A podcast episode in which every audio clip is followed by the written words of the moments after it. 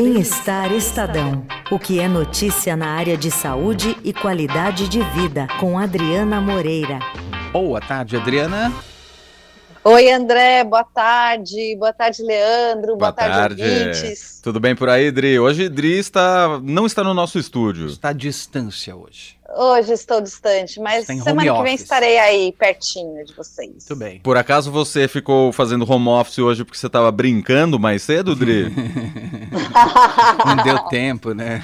Olha, você sabe que até pode se dizer que sim, que eu dei uma brincadinha, porque eu andei de bicicleta logo cedo. Então. Ah, ah Acho que pode, pode ser considerado uma brincadeira também. É, se você tem 8 anos de idade é uma brincadeira. Se você tem 18, pode ser uma diversão. Se você tem 38, já está cuidando da saúde, não é? De qualquer Exatamente. forma. Eu vou, e de qualquer eu vou abraçar é os 38 que o André citou aí, vou pegar ele para mim. ai, ai. Boa. Mas por que estamos falando disso, Dri? Então, estamos em férias, né? Mês de janeiro, garotada em casa. E aí a gente vai falar um pouco sobre a importância das crianças brincarem. Então, para as crianças, brincar é uma necessidade. A gente pode até falar que brincar é uma coisa muito séria. Uhum, concordo, verdade. Né? É, e aí, assim, às vezes, né, os pais ou alguém que fica com a criança pode achar que ah, é só uma maneira da criança se distrair. Bota ela ali para fazer qualquer coisa, para ela se distrair, enquanto aqui eu consigo fazer as minhas coisas.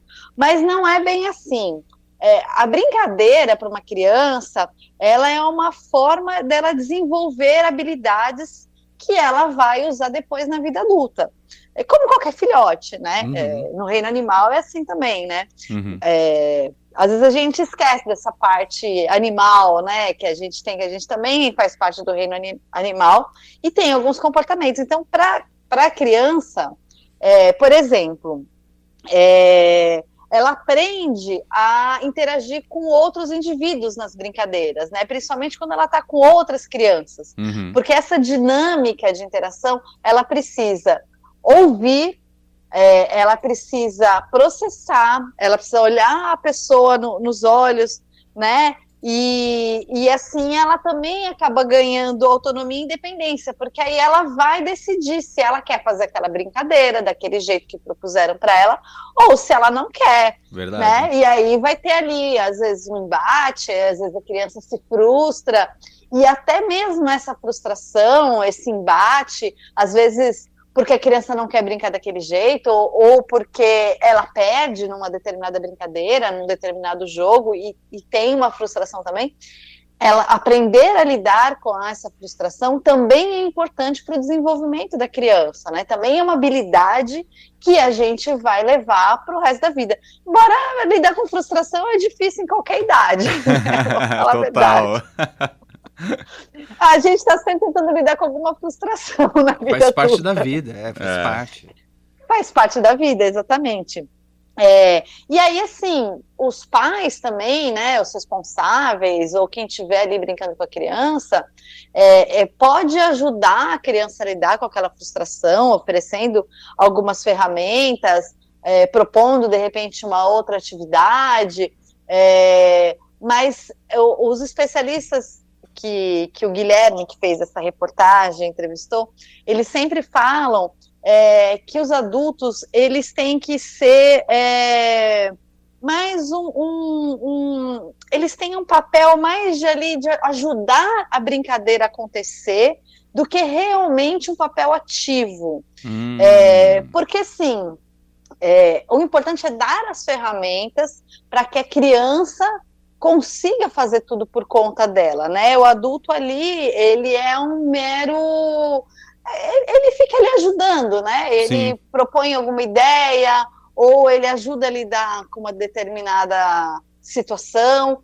mas ele não deve, por exemplo, impor regras ou ficar criticando a criança, falar que ela está fazendo errado, não é assim, porque a brincadeira, no, no, brincar, não tem certo e errado. Brincar é brincar, e é uhum. onde a imaginação está levando a criança. Então, é, colocar essas regras, ou de repente tentar competir demais ali com, com a criança é, em alguma atividade, pode frustrar e não despertar a, a, criatividade, que é onde a gente quer, quer chegar com a criança, né? Exatamente. Quer dar mais um, ferramentas para ela. um bloqueio, né? Exatamente, porque aí a próxima vez que ela for tentar criar alguma coisa, ela fala, ah, eu não vou, é. porque a última vez que eu fui, é, falaram que estava errado, e eu não quero errar, eu quero fazer certo, né? uhum. né? É, e aí isso pode realmente desencadear um bloqueio mesmo, como, como o André falou. E aí tem uma coisa muito interessante, que foi uma especialista em desenvolvimento infantil que falou, que é a Aline de Rosa, que telas, celular, tablet, não é brincadeira. Hum, isso. interessante isso. Pois é, por que não é brincadeira? Porque ela fala que a criança não cria nada com aquilo. Tudo vem pronto, de bandeja, vem entregue. É. Então, a partir do momento que ela não tem que, que é, criar, ela não tem que interagir, ela não tem nenhuma participação ativa nesse processo, a não ser apertar um botão e aquilo vai ficar oferecendo é, imagens uhum. e histórias e, e, e, ela vai tendo doses de prazer ali sem precisar fazer nada. Sim. E isso pode ser muito prejudicial, porque é, isso acaba minando a criatividade da criança, porque não existe nada, ela diz que não existe nada mais simples do que receber informação. Então, você não, não tem estímulo nenhum que vai te fazer criar é, alguma você, coisa, né? Você já vem tudo pronto, você é. só está absorvendo um conteúdo, você não está criando um conteúdo, né, Dri? Exatamente, você só está ali olhando para uma tela. Que coisa mais fácil do que isso, né? Você está ali e está recebendo, né? É, uma coisa meio laranja mecânica. Né? Você só está recebendo ali um monte de de imagens malucas na sua frente, é. É, né? E, e aí isso acaba, às vezes a criança acaba tendo dificuldade de brincar, e, e, é uma coisa que a gente observa muito em, em, algumas crianças, isso mesmo, ela não sabe o que fazer com, com os brinquedos, ou as, ela não sabe usar a imaginação para criar uma brincadeira, ou fazer um brinquedo a partir do nada, né? As crianças hoje, elas se queixam muito de tédio, Uhum. E, e, é muito também, é muito por essa estimulação de tela, né, que, que assim, é, é um recurso mesmo, não tem muito como fugir, claro. mas que precisa ter uma parcimônia de fato para que esse desenvolvimento da criança transcorra da melhor maneira possível e que ela seja um adulto mais feliz, mais saudável, criativo, enfim, né, com todas uhum. as habilidades que a gente quer que as crianças é, tenham né, as melhores possíveis. É, não adianta a gente ir contra a tecnologia. O problema é saber dosar e como usar, né, Dri? Exatamente. Exatamente. Os especialistas até é, eles dão algumas recomendações assim, né, de tempo, de tela, uhum. é, de acordo com a faixa etária. A gente até já, já deu reportagens sobre isso no bem-estar é, por causa disso mesmo, porque e, e, tem vários problemas também, afeta o sono, né? Principalmente Sim. quando usa à noite. É, então realmente tem que ter uma parcimônia, tem que ter é, um jogo de cintura ali para conseguir oferecer outras coisas e, e, entreter a criança. E aí vamos, né? Ah, então beleza, eu não posso dar tela, e aí o que, que eu faço com, com a criança nas férias em casa, tá? Hum. Tá aqui, né? Aí a gente está dando nessa reportagem uma série de, de dicas de acordo com a faixa etária da criança. É, ideias, né, de, de brincadeiras, de entretenimento. Então, por exemplo, até dois anos dá para fazer umas brincadeirinhas simples. Por exemplo, uma, uma da, das brincadeiras que a é a Patrícia Marinho que sugere para gente, que ela é uma brinquedista, ela é uma especialista em brincar. Olha que legal. É, não é legal? Nossa, profissão dos sonhos.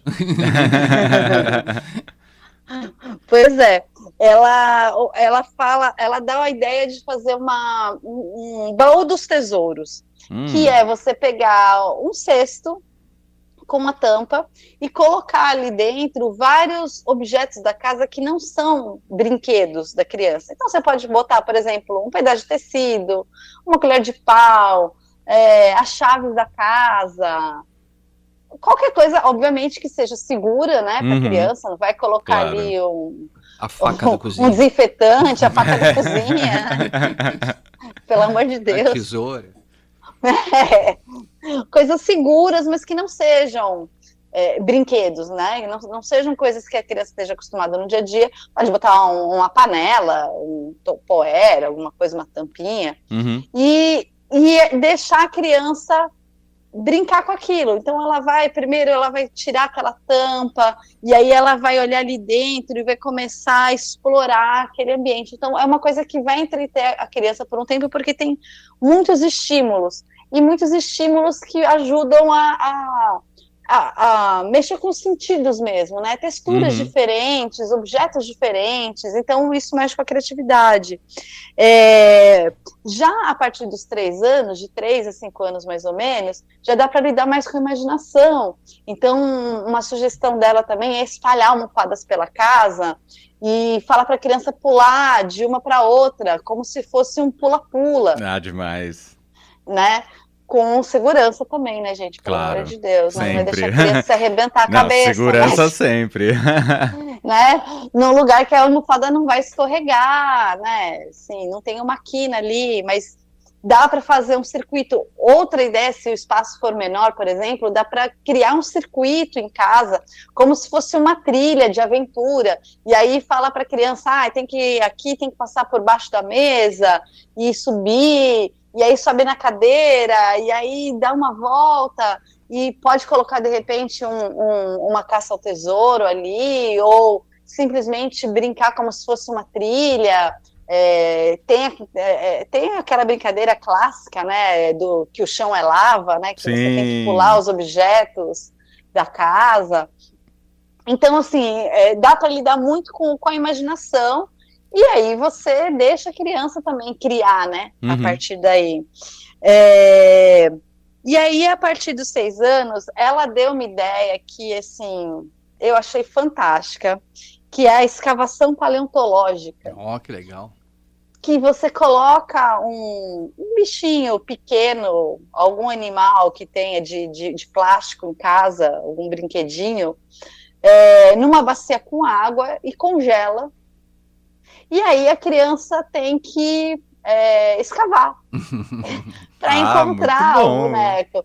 E aí tem várias maneiras. Pode usar um, um martelinho, é, pode usar um borrifador com uma água morna, pode jogar sal para derreter. Então mostra um pouco também essa diferença né, da, da água, é uma brincadeira lúdica, mas que também tem ali um envolve conhecimento, né? Uhum. Porque uma coisa que os especialistas também dizem na, na, reportagem é que a maneira como você, que as brincadeiras também é, trazem conhecimento, né? Fica mais fácil para as crianças aprenderem é, qualquer coisa, né? De matemática, as ciências, né? Sim. Essa coisa da água está é, muito ligada às ciências. Tem coisas ligadas à matemática que você ensina, ou, ou a, até uma receita, né? Fazer um bolo, alguma coisa assim. Uhum. É, que a criança está aprendendo ali, está aprendendo medidas, está aprendendo ciência, está aprendendo várias coisas e ela vai absorver aquilo com mais facilidade por causa do lado lúdico.